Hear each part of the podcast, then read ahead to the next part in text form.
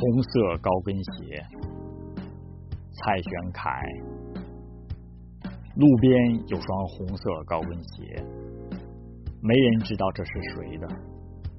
过了一个上午，再过一个下午，日落的余晖是冷清。那是醉酒的女人，摇摇晃晃的走着，她感到燥热。脱掉了红色高跟鞋，骂骂咧咧地走远。路过的中年妇女捡起高跟鞋，红色正是她喜欢的颜色，装进一个塑料袋里，打包带走。想起了花季的妙龄，想起了探戈。想起了你也是爱美的女子，爱过一个男孩。